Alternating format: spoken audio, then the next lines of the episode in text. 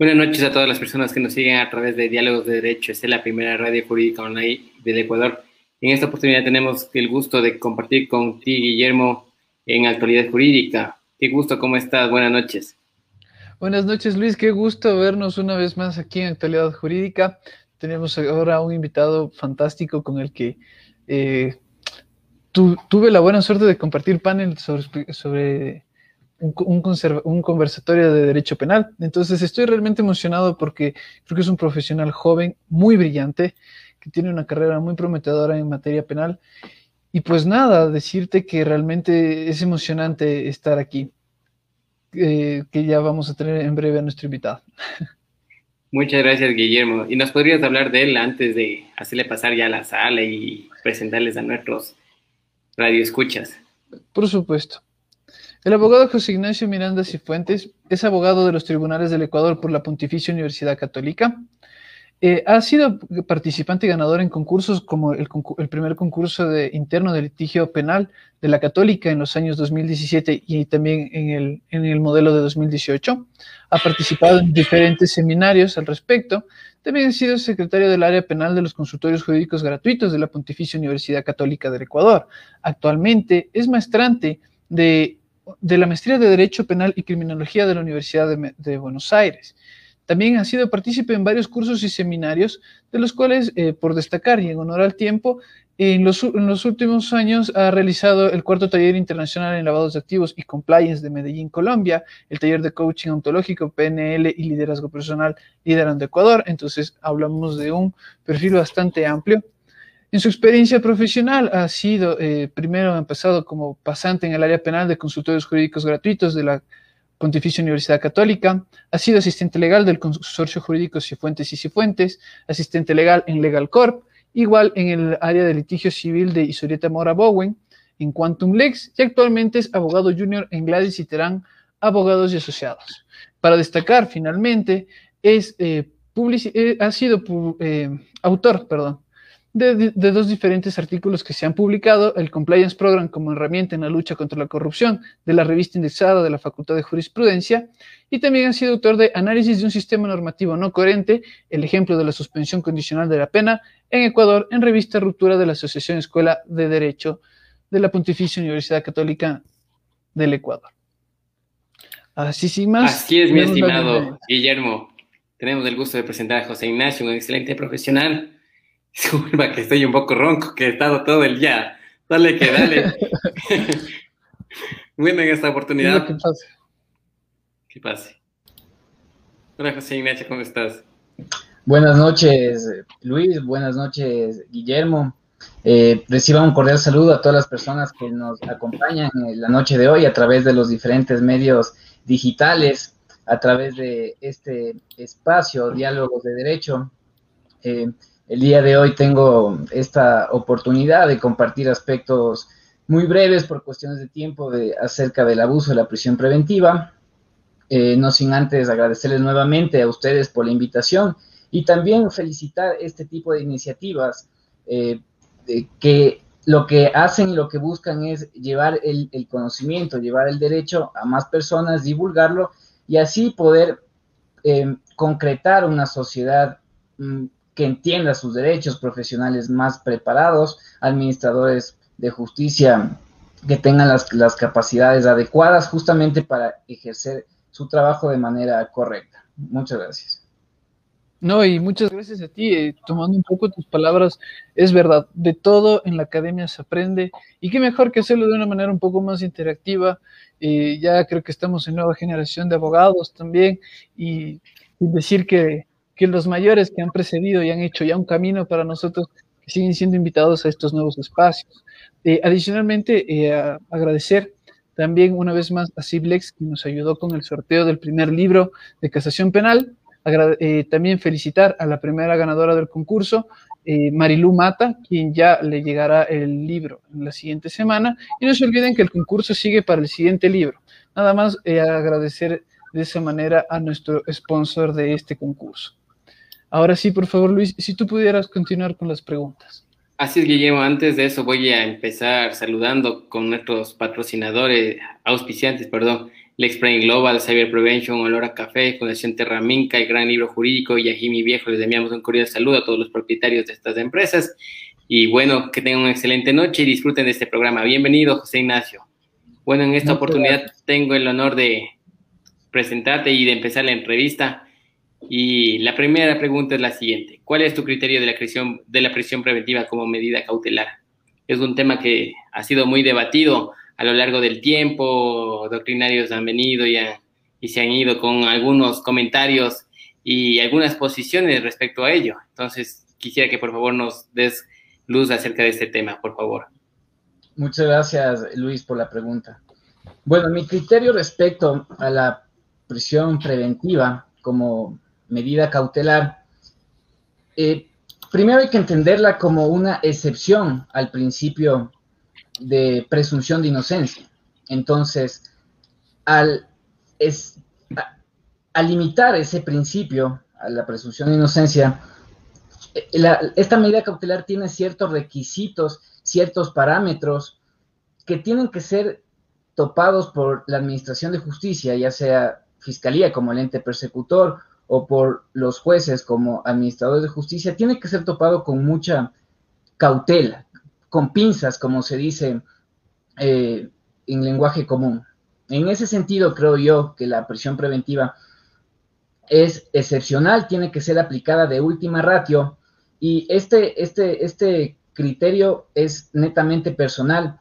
Creo que la eficacia en un sistema, eh, en un determinado sistema jurídico, la eficacia de la aplicación de las leyes, eh, el cumplimiento de ciertos fines, como por ejemplo reducir los índices de criminalidad en una determinada sociedad, esta eficacia no tiene que ser medida conforme a cuántas personas más nosotros detenemos, a cuántas personas más, digo nosotros como, ya digo, administradores de justicia, a cuántas personas más nosotros detenemos, a, cuántas personas más nosotros aplicamos la prisión preventiva. Entonces, en ese caso, considero yo que dentro del principio de mínima intervención penal, tiene que haber una debida fundamentación del juez al momento de aplicar esta medida cautelar, entendido nuevamente y hago énfasis en la naturaleza como una excepción al principio de presunción de inocencia. Entonces, lo que tiene que hacer Fiscalía y que son estándares internacionales desarrollados en la Corte Interamericana, por ejemplo, en el caso Instituto, Instituto de Reeducación del Menor versus Paraguay, la Corte Interamericana estableció que este carácter, este carácter de última ratio y de excepcionalidad de la prisión preventiva, eh, para conjugar ese carácter se tiene que realizar un análisis de excepcionalidad, como, como, como se llama al principio, y Fiscalía tiene que decir, conforme a otras medidas cautelares que ya me voy a, que voy a mencionar más adelante, tiene que decir, esta medida cautelar de arresto domiciliario no es suficiente por estas razones. Esta medida cautelar del uso del dispositivo electrónico no es suficiente por estas razones. Por lo tanto, porque no son suficientes la presentación periódica, eh, la prohibición, eh, perdón, el arresto domiciliario, la prohibición de, ausentarse del país, porque no son suficientes estas medidas, cabe la prisión preventiva. Y ya en, el, en, un contexto de, la experiencia que yo he visto, cómo se aplica esta, esta medida cautelar en el país, no pasa eso. Fiscales y jueces no hacen ese análisis que ha desarrollado la Corte Interamericana en su jurisprudencia. No hacen ese análisis de, excepcionalidad, del por qué no son idóneos los otros métodos alternativos a la prisión preventiva. Eso en la realidad jurídica no pasa. Parecería que la regla general es la solicitud, y lo he visto en casi todos los casos que he tenido la oportunidad de, defender, lo he visto casi en todos los casos que Fiscalía siempre o casi siempre pide la prisión preventiva. Muchas gracias. Muchas gracias, José Ignacio. En esta oportunidad quiero darte la palabra, Guillermo, para que por favor formule la siguiente pregunta. Es un tema bastante interesante y como decía José Ignacio, toca ver en los operadores de justicia cómo están llevando a cabo esta medida cautelar tan interesante como es la prisión preventiva y sobre todo con el tema del principio de mínima intervención penal, que es algo esencial. Contigo, Guillermo. Pues vamos un poco porque ya nos has dicho en la práctica, eh, yo creo que no se aplica de la forma en la que tú dices, es realmente especialísima, tiene que estar categorizada, hay límites, todo esto.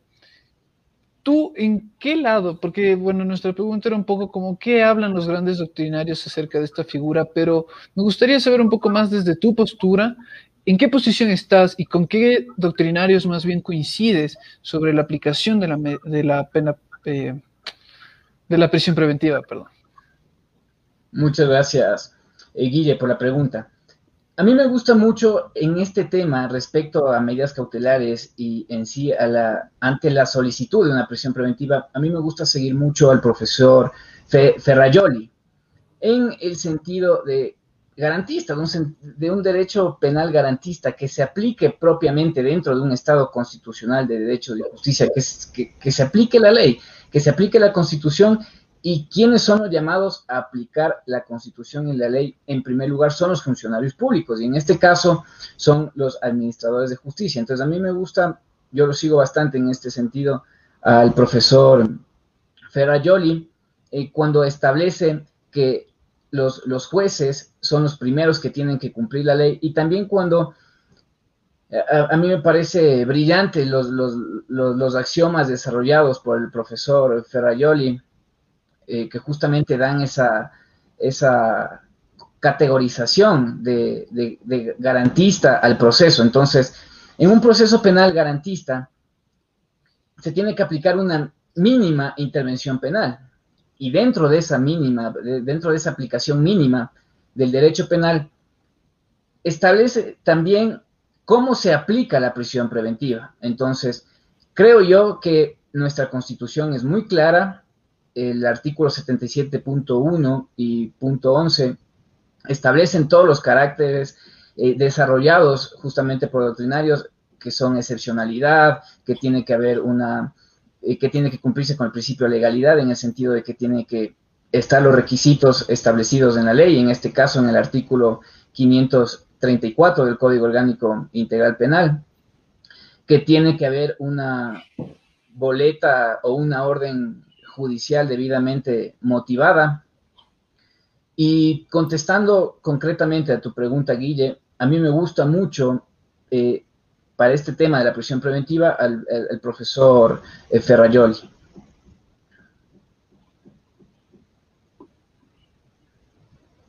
Perdona, muchísimas gracias, José Ignacio. Eh, realmente de lo que tú dices es, fundamental. Yo creo que tenemos que entender que la prisión preventiva, al menos en, el contexto del Ecuador, es desde el marco del garantismo. Entonces esto no puede ser tomado así como así. Creo que los axiomas de Ferraioli son un muy buen límite en casi todo lo que se puede aplicar para derecho penal. Yo creo que funciona perfecto. Entonces creo que coincido contigo también en tu respuesta. Contigo, Luis.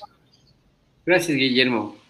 José Ignacio, quisiera que por favor nos expliques un poco más acerca de las otras medidas cautelares dentro del proceso penal, eh, para que los estudiantes y profesionales del derecho que no están dentro de la materia penal un poco se enfaticen dentro de esto y, entiendan y comprendan cómo funcionan las otras medidas cautelares y de qué se trata.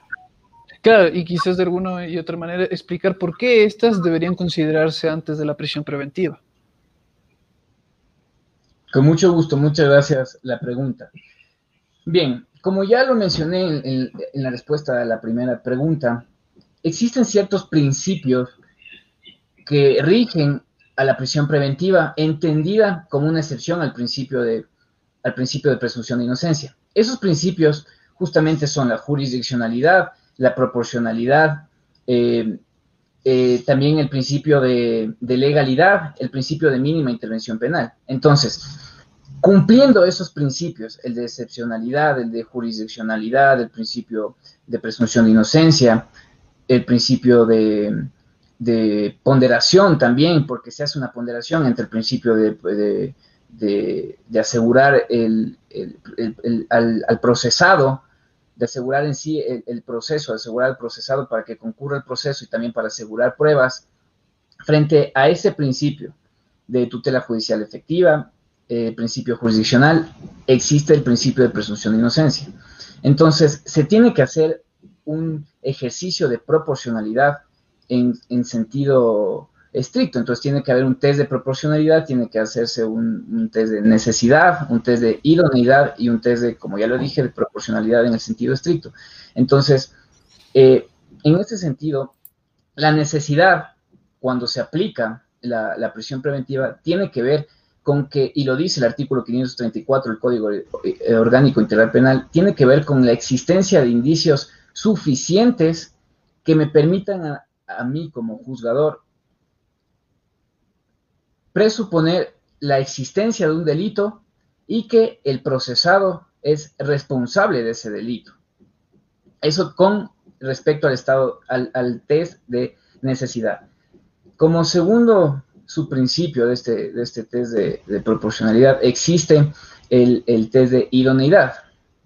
Idoneidad en el sentido de que tiene que aplicarse la prisión preventiva respecto a cumplir con estos fines de la pena. El Código Orgánico Integral Penal eh, dice que, que, perdón, con los fines de la prisión preventiva, el Código Orgánico Integral Penal dice que los fines de la prisión preventiva son asegurar la comparecencia del procesado al proceso, es decir, eliminar un riesgo de fuga, y el otro fin de interponer este tipo de medida cautelar es asegurar una reparación integral y el cumplimiento de la pena. Eso dice el Código Orgánico Integral Penal. Sin embargo, la Corte Interamericana es mucho más amplia en, cuáles son los, los, fines que debe eh, perseguir la prisión preventiva.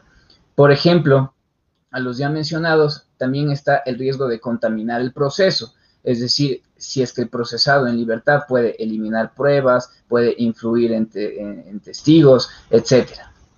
Entonces, frente a ese test de idoneidad tiene que cumplirse, es decir, la imposición de la medida de prisión preventiva tiene que cumplir y tiene que ser dirigida a velar por esos fines. Y ahora la proporcionalidad en sentido estricto, como ya lo mencioné, es ver cuál es la opción menos gravosa.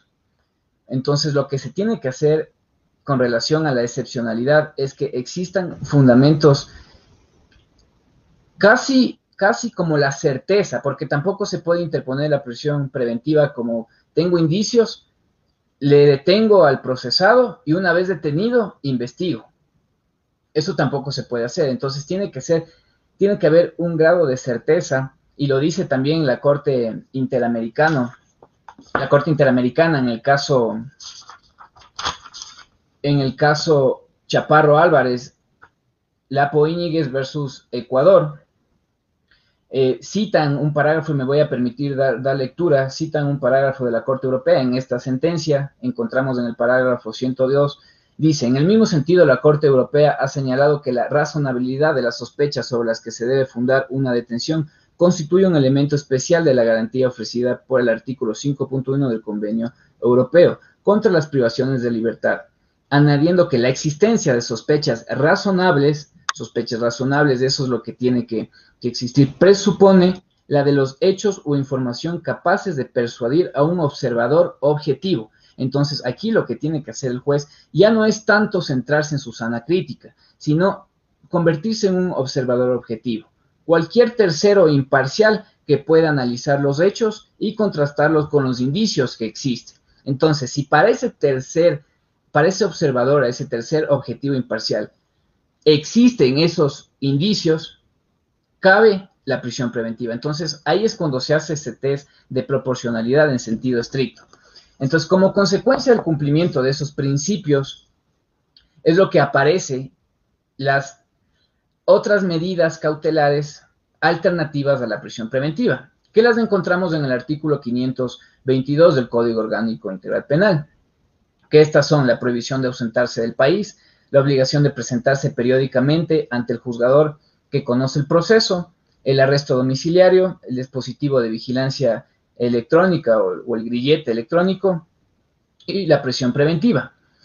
Eh, a propósito de la nueva reforma al Código Orgánico Integral Penal eh, con la ley anticorrupción, en el artículo 550.1 se establece una nueva medida cautelar especial ante el delito de peculado. Entonces, esta medida cautelar puede detener un proceso de contratación de contratación pública, cuando existan indicios también que dentro de ese proceso de contratación pública existió un mal manejo o hay indicios que me permitan a mí establecer que en ese proceso de contratación hubo actos de corrupción ante un delito de peculado. Entonces, bien, cumpliendo ese principio de excepcionalidad, como ya lo mencioné, Fiscalía tiene que decir, la prohibición de ausentarse del país no es suficiente en este caso, señor juez, por lo tanto, tiene que aplicarse la prisión preventiva y así hacer un análisis con todas las medidas eh, cautelares alternativas a la prisión preventiva. Se tiene que entender que la regla general es aplicar estas medidas cautelares a la prisión, alternativas a la prisión preventiva, entendiendo el carácter de excepcionalidad, y en esto quiero ser muy enfático, porque entendemos a la libertad, al derecho a la libertad, como un derecho máximo. A mí me parece que el derecho a la libertad es, es el derecho, después de la vida, uno de los derechos más importantes que el Estado tiene que proteger. Entonces, para yo, como Estado, como administrador de justicia, suspender ese, ese derecho a la libertad, tengo que establecer por qué no son suficientes las otras medidas alternativas que están contempladas en el artículo 522 del Código Orgánico Integral Penal. Muchas gracias. Muchas gracias, José Ignacio. Contigo, Guillermo.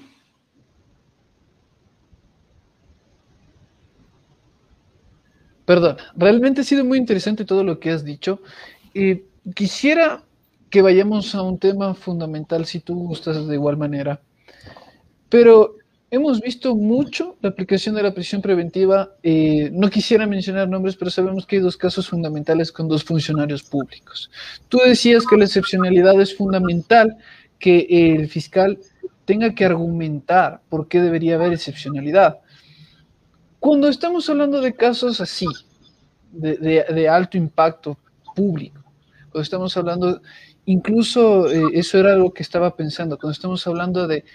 Eh, de las cabezas de alguna institución. ¿No consideras que existe alguna politización en la administración de justicia a la hora de la aplicación de la prisión preventiva? Bien, gracias por tu pregunta, Guille.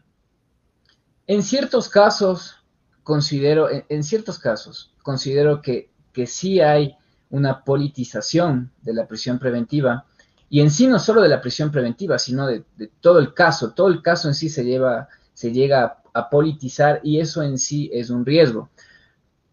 Porque ya no se buscan razones para administrar justicia, sino que se buscan razones para privar de la libertad a una persona, aplicándole una medida cautelar de prisión preventiva y al final del proceso para condenar.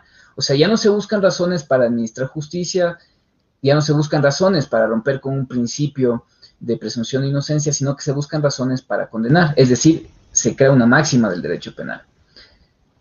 También considero que esta politización casi siempre se, aplica por la presión que hacen los medios de comunicación respecto a ciertos casos. Es complicado eh, litigar, eh, ejercer eh, el derecho a la defensa dentro de este tipo de procesos, cuando muchas veces los medios de comunicación ya tienen un criterio establecido, han compartido, no la sentencia, porque la sentencia propiamente, exclusivamente solo la hace el juez, pero ya presionan para que un determinado juez dicte de una determinada manera. Y también vemos casos, por ejemplo, eh, en los casos de los funcionarios públicos, que tampoco voy a mencionar nombres, pero ya sabemos cuáles son, Fiscalía no ha, hecho este análisis que mencioné, de este análisis y este ejercicio de excepcionalidad, y lo que hace es pedir la prisión preventiva. Entonces, pongamos un ejemplo hipotético y digo que cualquier parecido con, con la realidad es pura coincidencia. Un funcionario público de alto cargo.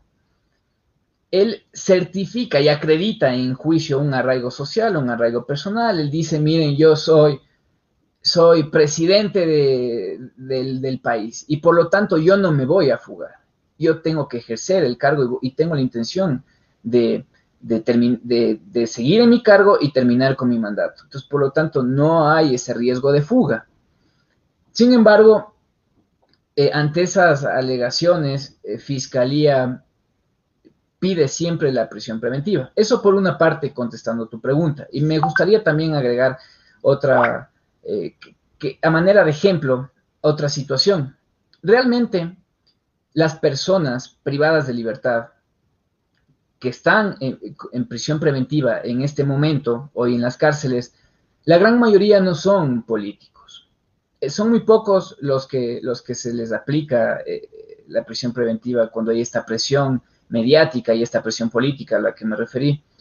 Pero según datos que estuve revisando, hay una sentencia magnífica. Eh, a mí me parece brillante. Por, aquí tengo el nombre de la sentencia y la fecha, en la que los jueces de la Corte Constitucional analizan la, acción de habeas corpus eh, correctiva como un mecanismo para, para garantizar el derecho a la integridad de las personas, no en sí la libertad, sino el derecho a la integridad. Entonces, dentro de esa sentencia se establecen parámetros mínimos para eh, saca esta sentencia a propósito de la, de, la, de la, crisis carcelaria que hubo en Ecuador el 23 y el 24 de febrero, en el que perdieron la vida 79 privados de la libertad. Entonces, esta sentencia fue emitida, aquí tengo el dato, el 24 de marzo del 2021, es la sentencia número 365-18, JH 21.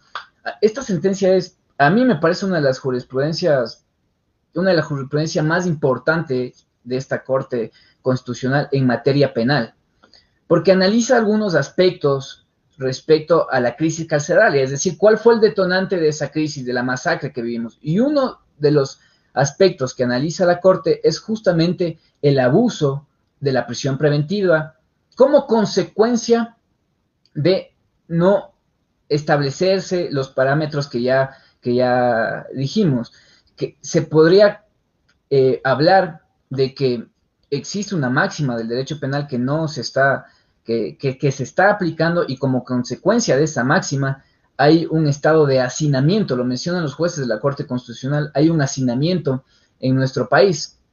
Entonces, voy, voy, voy a, referirme a los datos que se mencionan en la, en la sentencia, que aproximadamente el 40% de los privados de libertad en el, en el Ecuador, el 40%, estos son datos de la Secretaría Nacional de, de Atención Integral, son personas que procesados que están privados de su libertad. Es decir, son personas que están privadas de su libertad bajo la modalidad de prisión preventiva, el 40%.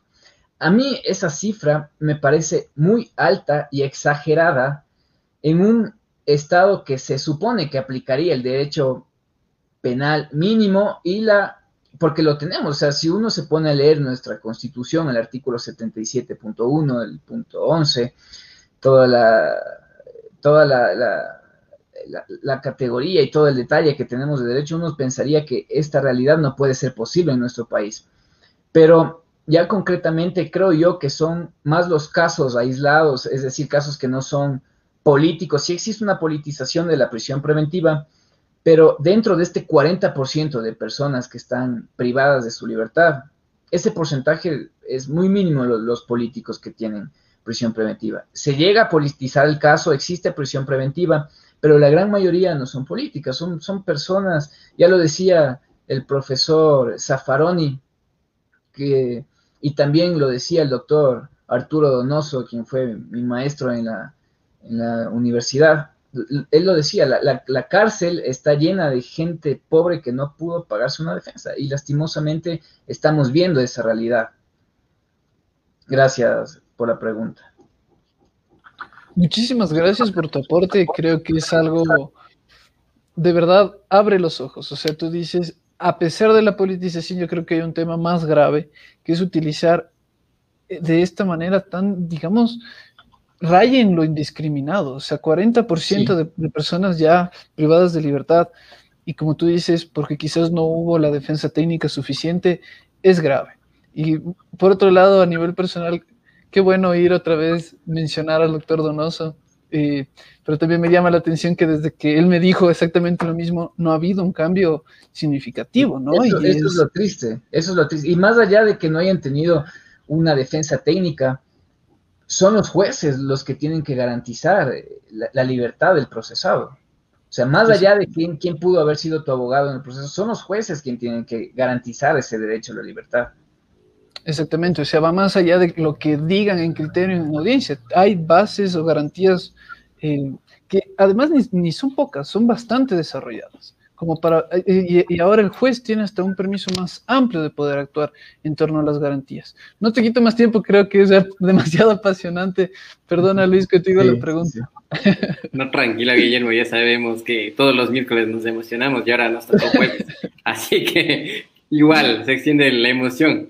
Y bueno, en este sentido, José Ignacio, quería preguntarte, bueno, primero destacar que ya la anterior semana éramos conversando sobre el tema de la crisis carcelaria y el sistema de rehabilitación social que no cumple el fin de la pena y varios aspectos y factores que se dan dentro del tema de la rehabilitación social en los diferentes centros penitenciarios del Ecuador.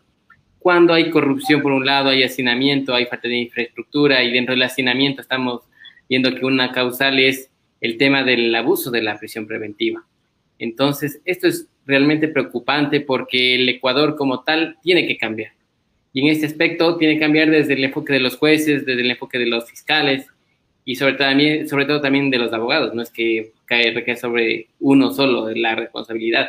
En este sentido, ¿cuál es tu opinión? ¿Qué es lo que quisieras cambiar o qué dentro de la normativa, qué es lo que se debe mejorar para que el Ecuador no tenga este tipo de problemas?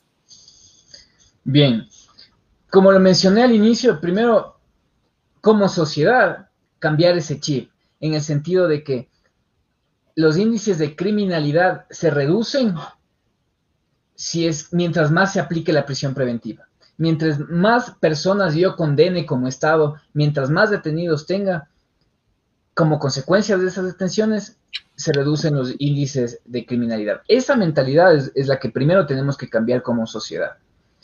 Porque son, son, son, muchos, son muchos los criterios, y en, y en, este sentido, nosotros como abogados podemos tener un criterio al respecto, pero si tú te pones a ver, por ejemplo, saca el, un diario la noticia de la masacre de las cárceles, vas a ver que los, la mayoría de comentarios son que se mueran, que dejemos que se maten entre ellos, mejor nos liberamos de una lacra. Creo que como sociedad tenemos que cambiar esa concepción y al final ser empáticos, porque son personas, el sistema, tenemos que entender que el sistema penal el sistema de administración de justicia puede equivocarse, no es un sistema infalible y como consecuencia de esas equivocaciones es muchas veces personas inocentes eh, van a la cárcel. Y frente a eso también tenemos personas responsables, personas que cometieron el delito, pero que también tienen que respetarse sus derechos como procesado, respetarse sus derechos como la presunción de inocencia y también respetarse sus derechos como privado de la libertad, entendido, entendiendo que es un sujeto de atención prioritaria, un privado de la libertad. Como primer punto eso, cambiar esa, esa mentalidad y ese chip como sociedad. Como segundo punto, y comparto también, este es un criterio que es uno de los parámetros, lo, llama la Corte Constitucional en la, sentencia que hice referencia del 24 de marzo de 2021, lo llaman parámetros mínimos eh, para terminar o reducir la crisis carcelaria. Uno de esos parámetros, y, me voy a permitir dar la lectura, es el fortalecimiento de la coordinación y cooperación interinstitucional. Cooperación interinstitucional, ¿qué quiere decir esto? Y en esto Guille es experto respecto a la, política criminal. Tiene que haber una política criminal estructural desde la legislación. Por ejemplo, si ustedes se ponen a ver eh, el artículo respecto a la, caución, el artículo 544 del Código Orgánico Integral Penal dice que se puede suspender la prisión preventiva cuando el procesado rinde una caución y establece los casos en los que cabe la caución. El, numeral 2 del artículo 544 del Código Orgánico Integral Penal dice que no cabe la caución en delitos cuya pena de privación de la libertad es superior a cinco años. Y yo me pregunto, ¿qué delito está sancionado con una pena de privación de la libertad superior a cinco años? Y la respuesta es casi todos, casi todos los delitos, sus penas son superiores a cinco años. Entonces, igual, cuando te pones a ver, por ejemplo, el acceso a la suspensión de la, de, eh, la suspensión condicional de la pena o también ya dentro de la ejecución penal acceder a un régimen abierto, semiabierto, ves que la política criminal respecto a la legislación no es garantista, no es que mm, podemos acceder, a todos los procesados o la gran mayoría de procesados pueden acceder a estos beneficios, pueden pedir caución. No es esa la, forma en la que se está legislando. Cada vez, y son más las reformas, cada vez se va reduciendo más ese, ese, los requisitos, cada vez se va reduciendo más ese, ese ámbito en el que un procesado puede acceder a un beneficio. Entonces, se tiene que desarrollar una política criminal integral, interinstitucional, que abarque desde una legislación garantista, que no sea tan represiva al, reo, que pueda proponer eh, beneficios a, los privados de la libertad, hacer más amplio, porque, o sea, a mí me parece muy, muy difícil que con un delito cuya pena superior es, mayor a cinco años se pueda acceder a una caución, ya sea eh, hablando dentro de la prisión preventiva, o se pueda acceder a otros de los beneficios que ya me referí. Entonces, tiene que haber esa cooperación interinstitucional desde, la, desde el ámbito legislativo, también cooperar con fiscalía. En esto voy a dar mi criterio personal y con todo respeto a la fiscalía, es una entidad que respeto mucho, pero internamente los parámetros de evaluación para los fiscales no es quién aplica de mejor manera el derecho, quién aplica de mejor manera los principios, sino que es cuántos presos yo tengo, o sea, es, cuantitativo, no, no es, no estamos viendo realmente cómo se está administrando justicia, cómo está aplicando derecho, sino es netamente cuantitativo, es ver al procesado como un número y mientras más presos yo tenga, mientras más procesados en prisión preventiva yo tengo, soy mejor fiscal. Esas, esas, esas políticas es la que se tiene que cambiar, porque la ley es clara, o sea, como ya, y me voy a seguir refiriendo al artículo 77 de nuestra Constitución, todos los parámetros internacionales que forman parte del bloque de constitucionalidad son muy claros. O sea, tenemos la ley, pero no se está aplicando ya en la praxis, en el realismo jurídico. Y también considero que, para, para, cambiar esa, esa, situación del abuso de la prisión preventiva en nuestro, en nuestro país, se tiene que aplicar, por ejemplo, otro tipo de beneficios. Eh, hace poco tuve la oportunidad de conversar con una fiscal de, Uruguay, una muy buena amiga. Ella me decía que a ellos les evalúan, por ejemplo, mientras más principios de oportunidad apliquen. Entonces, a mí eso me llamaba la atención, porque decía, ¿cómo realmente aquí son muy pocos los casos que se aplica el principio de oportunidad? Entonces, a mí me llamaba la atención y decía que allá eh, en Uruguay se aplica mucho ese tipo de, beneficios. Entonces, sí, sí se tiene que cambiar esa política criminal desde el ámbito legislativo, tiene que haber cooperación interinstitucional, ya sea con la Asamblea, con el Consejo de la Judicatura y también con Fiscalía, para consagrar en sí, en la realidad, un derecho penal de mínima intervención.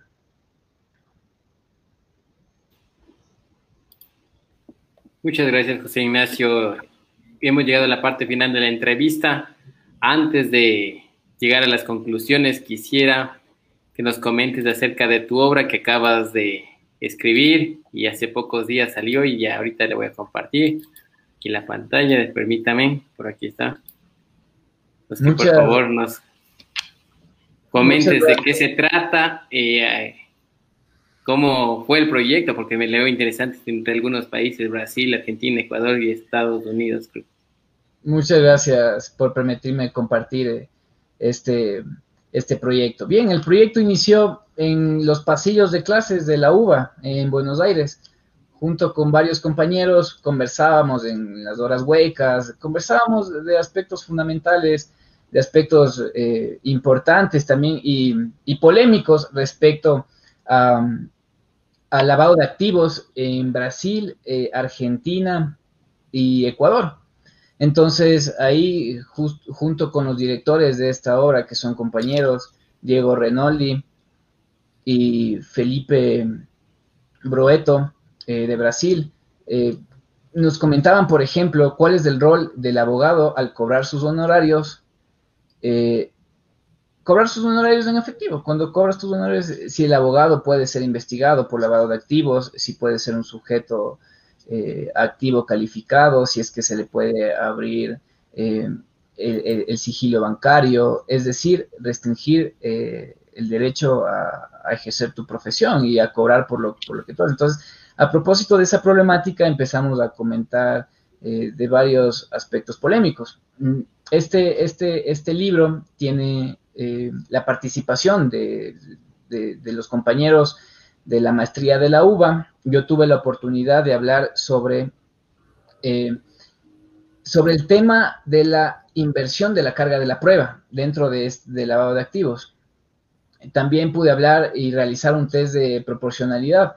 Si es que realmente el, lavado de activos persigue eh, los delitos, persigue, cumple con el fin de la tipicidad propia de la actividad ilícita. Entonces llego a la conclusión dentro de, del libro, dentro del artículo que pude elaborar, que no, que no se llega en sí a, perseguir dineros del ilícito, porque hago una comparación en el tipo penal ecuatoriano y el tipo penal argentino, porque hay frases, si tú te pones a analizar el tipo penal, hay frases muy parecidas en los dos ordenamientos jurídicos. Por ejemplo, en el caso nuestro dice, o cualquier actividad cualquier ingreso económico, cualquier actividad. Entonces, esas frasecitas, es cualquier actividad, cualquier ingreso económico, ya te amplía ese, ese, ese, filtro punitivo para que cualquier persona que no haya recibido dinero de lavado de activos, que sea consecuencia de una actividad ilícita como el narcotráfico, la trata de personas, el terrorismo, bueno, actualmente es sobre cualquier delito, sea el producto de cualquier delito cualquier persona sea procesada y pueda ser condenada. Entonces, hago también un análisis al principio de presunción de inocencia, porque en este caso, en estos casos de lavado de activos, tú tienes que justificar tu, tu dinero, ya sea en fase administrativa con la actividad que hace la UAFE y también en sede eh, judicial. Tienes que probar, no, no debería ser así, pero tienes que probar que tu dinero es, viene de un origen lícito. Eso a breves rasgos. Súper bien, excelente. Eh, dentro del libro que quisiera que nos expliques un poquito más, está escrito en portugués, en, los diferentes idiomas, dependiendo del autor o cómo lo hicieron, porque me parece algo interesante y claro, yo había visto ya un libro de victimología en diferentes idiomas, pero este de aquí, ¿cómo fue realizado? Quisiera que nos des un poquito de detalle para y dónde pueden acceder, porque las personas van a estar interesadas en esta obra. Sí, justamente eh, se está compartiendo en pantalla eh, el enlace de la editorial en la que se puede adquirir el libro. El libro por el momento está en portugués, eh, los, los, autores brasileños, y también está en español con, los, con la autoría de la participación de los compañeros argentinos y también ecuatorianos. Entonces, es la editorial ACRB, pueden poner en Google, editorial ACRB, entonces ahí se despliega, eh, está en formato digital. Entonces se despliega y ahí pueden adquirir el libro. Realmente es un trabajo integral, creo yo, de los problemas que hay en cada país y al final te das cuenta que estos problemas que hay en cada país no son problemas de cada país, o sea, son hechos que comparten mucho, tienen mucho que ver con lo que pasa en, Ecuador, en Argentina, en, toda América Latina. Es, una problemática que se presenta en, toda América Latina, no son aislados de cada país y es justamente eso lo enriquecedor del libro, que puedes eh, analizar las, las, las situaciones en Argentina, en Brasil, en Ecuador, y al final te vas a dar cuenta que se aplica en todos los países de Latinoamérica. No, y, aparte que es un delito transnacional este, o sea, precisamente. Entonces es la misma red durante toda Latinoamérica. Realmente, bueno, muchísimas gracias, José Ignacio. Creo que ha sido increíble. Es más, de la última pregunta yo quería incluso hacer más acotaciones y más temas, pero en honor al tiempo ya no lo voy a hacer quizás tras bambalinos, conversar un poco más, pero es fantástico lo que has dicho. Los enfoques que has dado son para mí nuevos, realmente eh, eh, me, me gusta el hecho de que la prisión preventiva quizás es una de las instituciones más viejas de los estados modernos y poder contribuir de algo nuevo es fantástico.